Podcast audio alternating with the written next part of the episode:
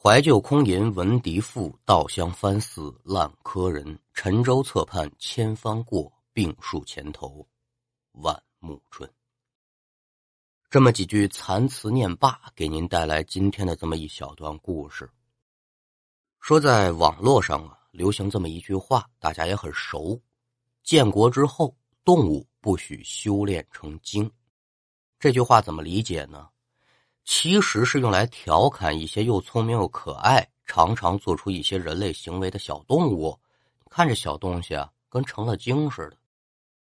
另外一层意思呢，就是说咱们现在已然是新社会了，封建思想、封建残余、牛鬼蛇神那一套，在咱这社会可不行再搞了。但是啊。在允许动物成精的那个年代，民间可是流传着不少关于动物修炼成精的故事，甚至呢还把一些达官贵人都给编配成了妖精转世。在民间流传的比较广的，满清有十个妖精转世成人的说法，说这张之洞是猴变的，呃，鳄鱼精是吴三桂，年羹尧是猪精，多尔衮是熊精。这和珅是狼精，慈禧是狐狸精，啊，大抵就这么个意思吧。具体的我也背不全了。虽然说这都是民间说法，但是呢，看着的确有意思。咱们今天要讲的呀，是和蛤蟆有关的。那在满清当中呢，可就流传这么一个说法，说袁世凯是蛤蟆精变的。咱就把它单独摘出来，给大家讲讲这袁世凯。袁世凯何许人也呢？姓袁，名世凯，字卫亭，号叫荣安。一提起这袁世凯啊，在咱们老百姓当中，这口碑呢差点意思。北洋的大军阀头子都袁大头啊，袁大脑袋这么叫着。您一听这名字，就感觉这人没多大本事啊，而且还特别坏。实际上是这么回事吗？按学徒我说呢。这话呀，得一句话掰两半听。说这个袁世凯他窃取辛亥革命的成果，这话是一点不错。但是袁世凯这个人有才没才？有才，任事之能，治军之才，在清朝实话实讲，是一位非常务实的官员。一九零三年的时候，这个袁世凯就开始琢磨，琢磨什么呢？军事现代化。中国近代第一支新式军队就是袁世凯组建完成的，当时叫做警步马炮工资，警就不用多说了，警察、步兵、骑兵、炮兵、工程兵，还有后勤运输兵。咱们国家现在是四大兵种：海陆空炮。当然了，这是一体化作战，但是袁世凯生活那年代是清朝。上面上不了天，下了海，嗯，那也是挨揍啊。袁世凯把这步兵就发展到一个非常完善的体制了。不光如此呢，咱们现在各个城市的治安都很好。您说，我想在哪个胡同打一闷棍、劫个道什么的，这希望不大。有警察叔叔，就是巡警，也有天眼，您走到哪儿呢，这东西都能看见您。千万别做坏事儿。没地方跑，那这就涉及到一个常识的问题：军是军，警是警啊，各负其责。军人负责保卫国家领土安全、政府政权的稳定、社会的安宁，有的时候呢也参加非战斗工作，比如说灾情或者是疫情。一说到这儿，您都知道了，最近这个新型冠状病毒闹得厉害呀，咱们普通人在家里。尽量少出门，咱也不在非常的时期呢添这个麻烦。那除了医护工作者叫做不计报酬、不论生死的往上冲，谁是最可爱的人呢？那就得说是人民子弟兵了。啊，都知道病毒感染也有致死的风险，子弟兵不是人生父母养的，就那么不爱惜自己的生命？不是，关键时刻他们不上。就会有更多的同胞遭殃。您也都看过魏巍写过一篇关于抗美援朝的文章，叫《谁是最可爱的人》。亲爱的朋友们，当你坐上早晨第一列电车走向工厂的时候，当你扛上篱笆走向田野的时候，当你喝完第一杯豆浆，提着书包走向学校的时候，当你安安静静坐在办公桌前计划着一天工作的时候，当你向孩子嘴里塞着苹果的时候，当你和爱人悠闲散步的时候，朋友，你是否意识到你在幸福之中呢？你也许会很惊讶的看着我，这很平常啊。可是从朝鲜归来的人会知道你正生活在幸福中，请你们意识到这是一种幸福吧，因为只有你意识到这一点，你才能更深刻的了解我们的战士在朝鲜奋不顾身的原因。朋友，你已经知道了爱我们的祖国，爱我们伟大领袖毛主席，请再深深的爱上我们的战士吧，他们确实是我们最可爱的人。咱们初中都学过，我可能背的差这么仨字俩字的啊，大抵意思就这样。现在不是抗美援朝，不用上阵临敌、抛头颅、洒热血，但现在这疫情不是没有硝烟的战争吗？这场战争不是更可怕吗？今天都说直播直播，大家说都快憋出犄角了，这年过得也不好，都嚷嚷着要直播啊，大家也无聊，没错，但是我想说呀。知足吧，您谁要觉得无聊，谁就跟兵哥哥去换一换，让他们下来休息一会儿。所以呢，在这儿也要致敬奋战在一线的医护工作者和人民子弟兵，啊，当然了，还有警察叔叔，他们也非常的辛苦。面对危难的时候，尤其是咱们现在眼前的疫情，也是呼吁大家少那么一点点的抱怨，在网上呢。不要随意的信谣传谣。对于重疫情灾区的武汉同胞呢，有能力捐钱捐物，这自然是最好。您没这个能力，或者是我不乐意，那就管好您自己。您别小一些人在网上大放厥词，说武汉人民咋咋地了。对于绝大多数人而言，他们招谁惹谁了？好端端的就染上病了，或者面临着染病的风险。他们不是深受其害的人群吗？都是中国人，做不到一方有难八方支援，那您就独善其身，别听风就是雨。人家说骂您跟着信吗？有人骂你就跟着喊好，那咱这些年的书是不是就白念了啊？当然这是闲话啊。说军是军，警是警，军警分离，咱们都知道，互不干涉，独立管理。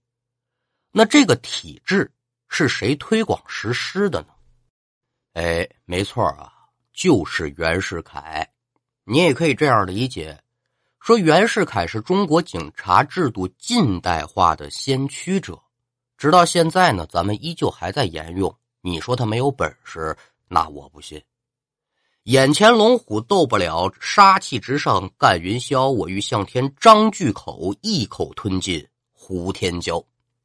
这诗就是袁世凯写的，叫严志。这个口气，这个志向，他能是酒囊饭袋之徒吗？黄兴啊，曾经给袁世凯写过这么一封信，就称赞袁世凯说：“你是中国的华盛顿。”黄兴这个人呢，咱就不能展开了说了，要不然两个小时咱也说不完。一句话总结吧：孙黄功不可没。什么事儿功不可没呀？孙是谁？孙是孙中山，黄就是黄兴。您想想，他与国父孙中山齐名，大概齐这人怎么个意思，您就知道了吧？绝对不是奉承了。话说，在袁世凯出生的时候呢，他父亲叫袁保忠，晚上做了个梦，梦见一只大蛤蟆呀，趴在一小孩身上。这小孩是谁？就是袁世凯。当然，他当时还没名字呢。这什么梦啊？这么奇怪！当时袁保忠也没当回事一八五九年的九月十六号，袁世凯出生了，也就是咸丰九年。好事成双，这小孩子咕咕坠地，赶上他叔父啊，叫袁甲三，给家里面寄信，就说我们对捻军作战是大获全胜。捻军是反清组织啊。袁世凯的爸爸袁保忠当时呢，也是大喜过望，嚯！作战胜利即为凯旋，这小孩啊就叫凯吧。那袁家家族排字呢是保氏客家启文少武，把这个氏字放中间，后面加一凯，他姓袁，袁世凯这名字就这么来的。您一听就明白了，袁世凯，袁世凯这三个字，其实就和戎马作战有点关系。这玩意儿和他日后对于军事上的建树有没有什么玄学上的联系呢？这个咱就说不好了。保氏客家嘛，袁世凯再娶妻生子，开枝散叶。他这一辈子娶了一个媳妇儿，九房姨太太，生了十七个儿子，十五个闺女。这十七个儿子呢，又给袁世凯生了二十二个孙子，二十五个孙女也就是说，光他们这一个门户就七十九个人。袁世凯的大儿子很有名啊，袁克定，就是为了那个复辟帝制啊，拉拢大汉奸汪精卫那位。您想想，这袁克定天天跟汉奸在一块玩，什么人性，您就知道了。二儿子叫袁克文，老三叫袁克良，老四好像是叫袁克端吧，再往后背不下来了啊。咱们书不要麻烦。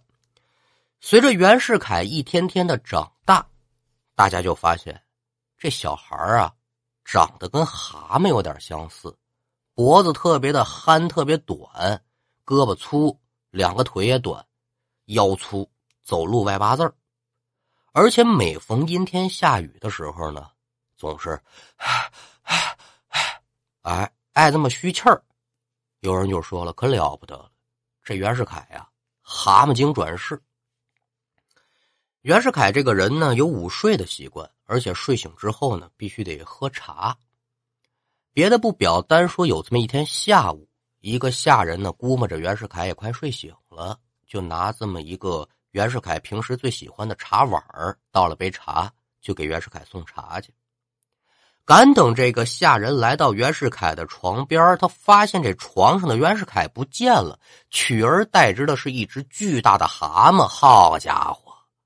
这下人当时手一哆嗦，腿一打颤儿手中这茶杯啪嚓的一声摔碎了。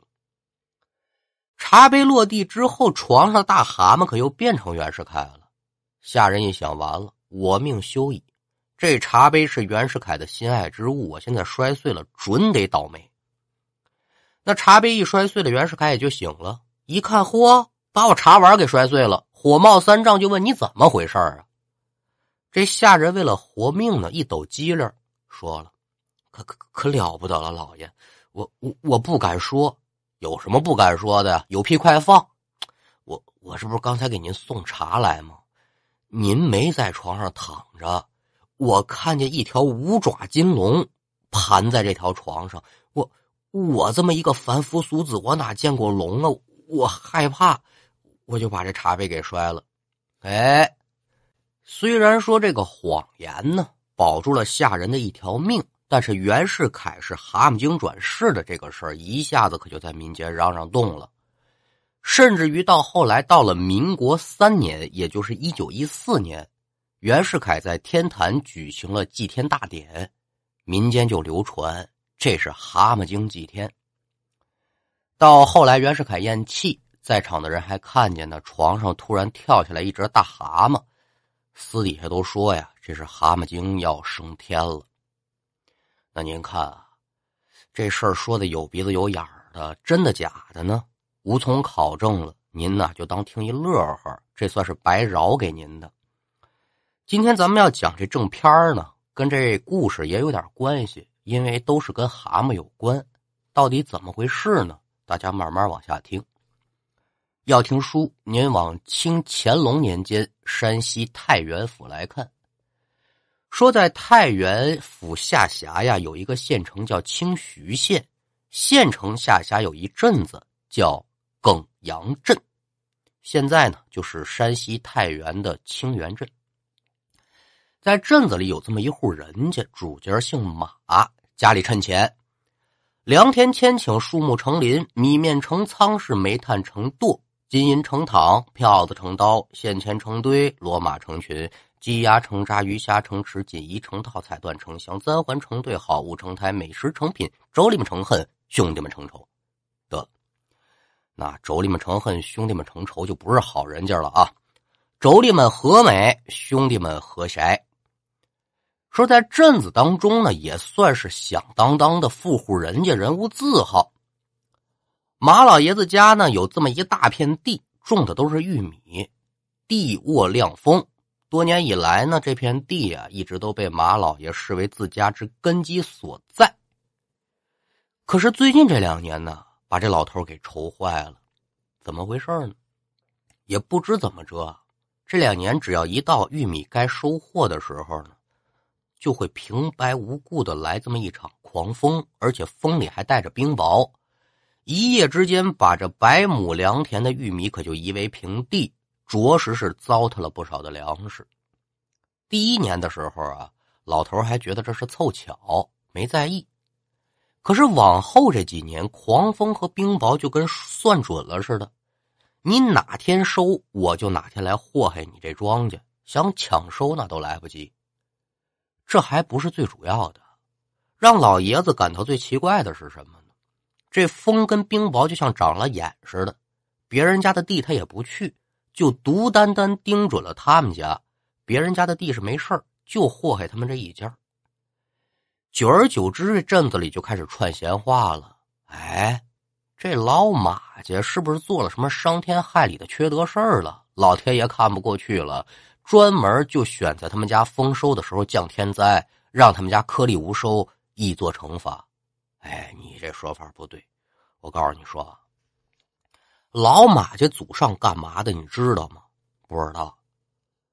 肯定是干了见不得人的勾当。我们家老辈人说了。老马家祖上是杀人如麻的刽子手啊啊！砍脑袋的，没错呀。他们家这产业怎么来的呀？人头和鲜血换过来的。现在被他们家杀的那些冤魂上天庭告状，他家才遭此劫难。您听听啊，这就叫舌头根子底下压死人，传闲话，于人于己都没什么好处。你痛快痛快嘴儿，又能怎么样呢？总而言之，就是一句话，没好听的。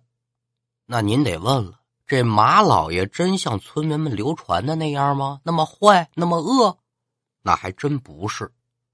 老爷子人品道德很高尚，心地善良，东施汤药，下舍棉衣，可是着实帮助了镇子里不少的人。那听了这么多的流言蜚语，自己平时又没做过坏事儿。而且妻子儿女也特别的本分，他能受得了吗？受不了，受不了也得受着。最重要的一节是他想不明白，老天爷怎么就跟我们家这地过不去呢？书说简短，这又过了一年，玉米又到了成熟之际。老头站在玉米地啊，看着玉米棒子，嘴里是叨叨念念。就说你们能告诉告诉我，你们为什么年年遭殃吗？你们到底得罪谁了？把老头都逼到这程度了。抬头再看看天，老天爷说：“我们马家到底做错了什么事情呢？就算是真的惹您了，惹您不顺序，惹您不高兴了，您责罚到我一人之上也就是了。你折腾这些玉米干嘛呢？”哎，这话说的就跟有感应似的。话音还没落下来呢，晴空万里的天上突然是咔啦啦一声响雷，紧接着是狂风大作，鸡蛋大小的冰雹那就跟不要钱似的，噼里啪嚓的可就往下砸。老头一见此状，是连忙逃出玉米地，找到躲避之所，将身形藏匿起来。那看着一颗颗冰雹砸在自家的玉米地，大片大片的玉米杆可就倒在狂风当中了。老爷子心里是叫一个疼啊！刚才如果不是自己跑得快，搞不好我也得扔在那儿。这场冰雹按现在钟点说得下了一个多小时，那这风也就足足刮了一个多小时。渐渐的呀，恢复晴朗。那站在已经被摧残的不像样的玉米地里，老爷子肯定是欲哭无泪，这心里叫一个乱疼啊！哎呦！我的心太乱，要一些空白。老天在不在？忘了替我来安排。唱起来了，干嘛唱呢？女愁哭，男惆怅啊！这男人一旦是愁到一定程度呢，他就得唱两句但是事已至此，你是伤心难过，再加上唱，那也不管用啊。心里渐渐的可就升起了一股子怒气，这肚子里有气，回到家中也没憋住，就冲着下人呢和家里人一通撒法子。一众下人见老爷发火，肯定是不敢言语啊。那自己媳妇儿肯定不怕的。哟，这天灾又不是我们弄的，你冲我们发火有什么用啊？再说了。你发火能解决什么问题呢？现在咱们最应该是好好的想想该怎么办，才能把这老天爷哄好了，别让他生气了，别让他祸害咱们家了。马夫人说这话对不对？按那个社会的思想角度来说，对，迷信相信有老天爷在天上看着你，这样说无可厚非。其实。老爷子现在最生气的还不是自己家地里被毁了，实在是受不了外面的风言风语。想我这一辈子也是茅坑拉屎脸朝外的人，你天天在这包庇我干嘛呢？一个人传也好，两个人传也罢，我给点钱，说点好话。老贤儿，咱可别再说了，到这就打住吧。现在是人人都传，我不能把人嘴都缝起来吧？我这一辈子的良好形象这就败了。今天这经由自己家夫人一提醒，老爷子也琢磨了。我呀，也不管是不是上天降罚了，你爱怎么着怎么着吧。反正我先祭拜祭拜，这不是坏事。伸手不打笑脸人嘛。这边怎么准备贡品，怎么寻找高人高搭法台办这一场祭天的法事，咱们搁下别表。单说祭天法事结束两天之后，老马家呀来了这么一个人。是个道长，道号呢叫静虚。您听这名字，静虚，这非常讲究了，就虚极静笃，心斋作旺啊。那说这个静虚道长跟马老爷子呢还颇有渊源。十年前呢，这静虚道长呢云游到了清源镇，不巧身染了一场重病。幸好有马老爷子及时出手相救，这才得以活命。离开的时候，老爷子还给拿了不少的钱，说：“这是道爷您的盘缠，您拿着用去吧。”那这次清虚道长为嘛回到清源镇呢？就是为了报恩。梆梆梆一打门，下人是门分左右把道爷请进来。老爷子一看清虚道长到访呢，是连忙啊，又命下人端茶倒水，好一番的招待。这茶还没端上来呢。清虚道长是一百浮沉，说：“马老爷呀，十年前贫道我幸得你的搭救，得以活命。这次来我不是为了别的，我是为你来排忧解难了。”老爷子一听，心中惊奇，便问说：“道爷，你怎么知道我们家有灾呢？”清虚道长是哈哈一笑，一丝海下常然，哈哈。前几天我在赶来的途中，突然看到天上异象，有妖云盘旋于天。妖云呐，我就自知肯定是有妖物作祟。又观妖云出现之方向，正是你的清源镇，担心妖物祸害民众，便加快了步伐，赶到你的镇子。进镇之后打听之下，这才得知马老爷这几年是年年田地受灾。我推算这个事儿啊，就跟。妖物有关，哎，您看这道爷一来，立马就指出了这个问题所在。净虚道长的到来，对于马老爷子来说，自然是救命稻草一般，当下也不敢耽搁，就说了：“那您说怎么办呢？道爷，这事儿啊，先别说怎么办，带我上你家地里去看看。”得嘞，几个人是屡屡夯夯，可就来到了自家田地查看。查看之后啊。这静虚道长在田里转悠了好几圈，从田里走出来，就对马老爷说了：“这事儿啊，我判断的应该是没错了，肯定是有什么动物成了精了，在你这儿捣乱。嘛嘛玩意儿？成精成精的动物？什么呀？啊，我推测是一只蛤蟆精，但是这妖物现在已然不在这儿了。”要想降服于他，只能等来年玉米成熟之时。马老爷稍安勿躁，明年玉米成熟之时，我定然再会赶来，将这妖物擒住，也就是了。叔不要麻烦，非止一日一年，可就过去了。马老爷的玉米地又到了成熟之际，净虚道长也是如约而至。这一天呢，天空晴朗，没有一丝要变天的意思。净虚道长可就突然把这马老爷叫到身边了啊！老爷呀，赶紧组织你的家丁，拿着你的刀枪剑戟斧钺钩叉，去玉米地。蛤蟆精要来啊！蛤蟆精要来，那可不嘛。那抓紧吧！马老爷一一照办，跟随着净虚道长一众人等，就来到自家的玉米地前，按照净虚道长的吩咐呢，各自潜伏在玉米地当中，就等候着道长的指令。按现在钟点说，约莫过去了半个多小时。原本是万里无云的天空，突然间是乌云密布，狂风四起。净虚道长站起身形，手打凉棚，看着翻滚的乌云，可就说了：“好畜生，他要来了！大家伙跟着我，千万不要打草惊蛇。”众人得令之后，攥了攥手中的兵器，站起身形，可就跟在净虚道长的身后，朝着玉米地深处就走去了。往里走了约莫一盏茶的功夫，众人扒开面前的玉米，就发现前面是豁然开朗。在空地当中呢，有一白胡老头正跪在一个石桌上，对着天空啊，正磕头跪拜呢，嘴里是振振有词。每跪一下，这天上的乌云和狂风可就厉害一分。因为白胡老头特别专注，就没在意众人的到来。那也就在这个天上的冰雹刚落下来几个的时候。就看这净虚道长是噔噔噔大跨步上前来到老头面前，厉声断喝：“呆，好畜生，竟敢再次作恶多端，看我不降服于你！”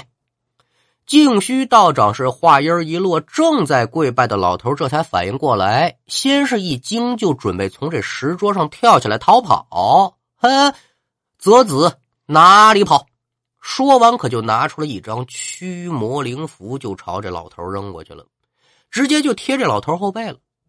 那灵符贴上之后，老头是立刻倒地不住的挣扎。随着挣扎的过程当中，这老头的身上啊还呲呲的往外冒白烟儿。紧接着呢，净虚道长又拿出一张灵符贴在额头之上，断喝：“孽畜，还不现出身形！”哎。这话刚说完，也就刹那之间，再看这老头是身子一缩，等等等等等，从一人变成了一个跟山羊差不多大小的癞蛤蟆。好家伙，这真是成了精了！虽然说已然现出了原形，但这癞蛤蟆呀，可没有求饶的意思，扭动着身子是一蹬一跃的，张开大嘴就朝这道爷咬。道爷是身形一闪，闪到一旁，大声喊道：“赶快动手！”众人听到道长的指令呢，回过神来，纷纷掩杀过去，持枪的、持刀的、持剑的吧，就纷纷往上走。一阵乱砍乱杀，大杀大砍之后呢，这蛤蟆精好惨了，被砍成一块一块的。那砍成这样了，他自然是活不了了。您说他不是妖精吗？妖精还自动复原，那不行。您说那是乐高玩具，他是妖精被砍碎了之后，他也活不了。最后被砍成了肉酱，也就在净虚道长的帮助之下吧，把这蛤蟆精呢也就烧成灰了。事后这马老爷就询问说：“这蛤蟆精他为嘛来我们家田地里面祸害呀？”净虚道长是一丝海下长然，微微一笑。说这山精野怪想修炼成精啊，必要吸收天精地化之气。你这边呢，这玉米长得为什么这么好？你知道吗？那就是地精之气旺盛。玉米吸收了地精之气，自然它就长得好。那这蛤蟆精之所以每年都会在你玉米成熟的时候来，就是为了吸取你地中的精气儿，以增加自身的修为。现在这蛤蟆精已然被乱刀砍死，焚成了灰烬。他这修为可就留在了天地之间。有了他这些年的修为，你家这地啊，只会一年比一年长得好。那也随着蛤蟆精被降服啊，打那之后，马老爷家这玉米地，您再看，可再没有受过灾了，而且这收成还真就是一年比一年好。书说至此，《蛤蟆精》这个故事是告一段落。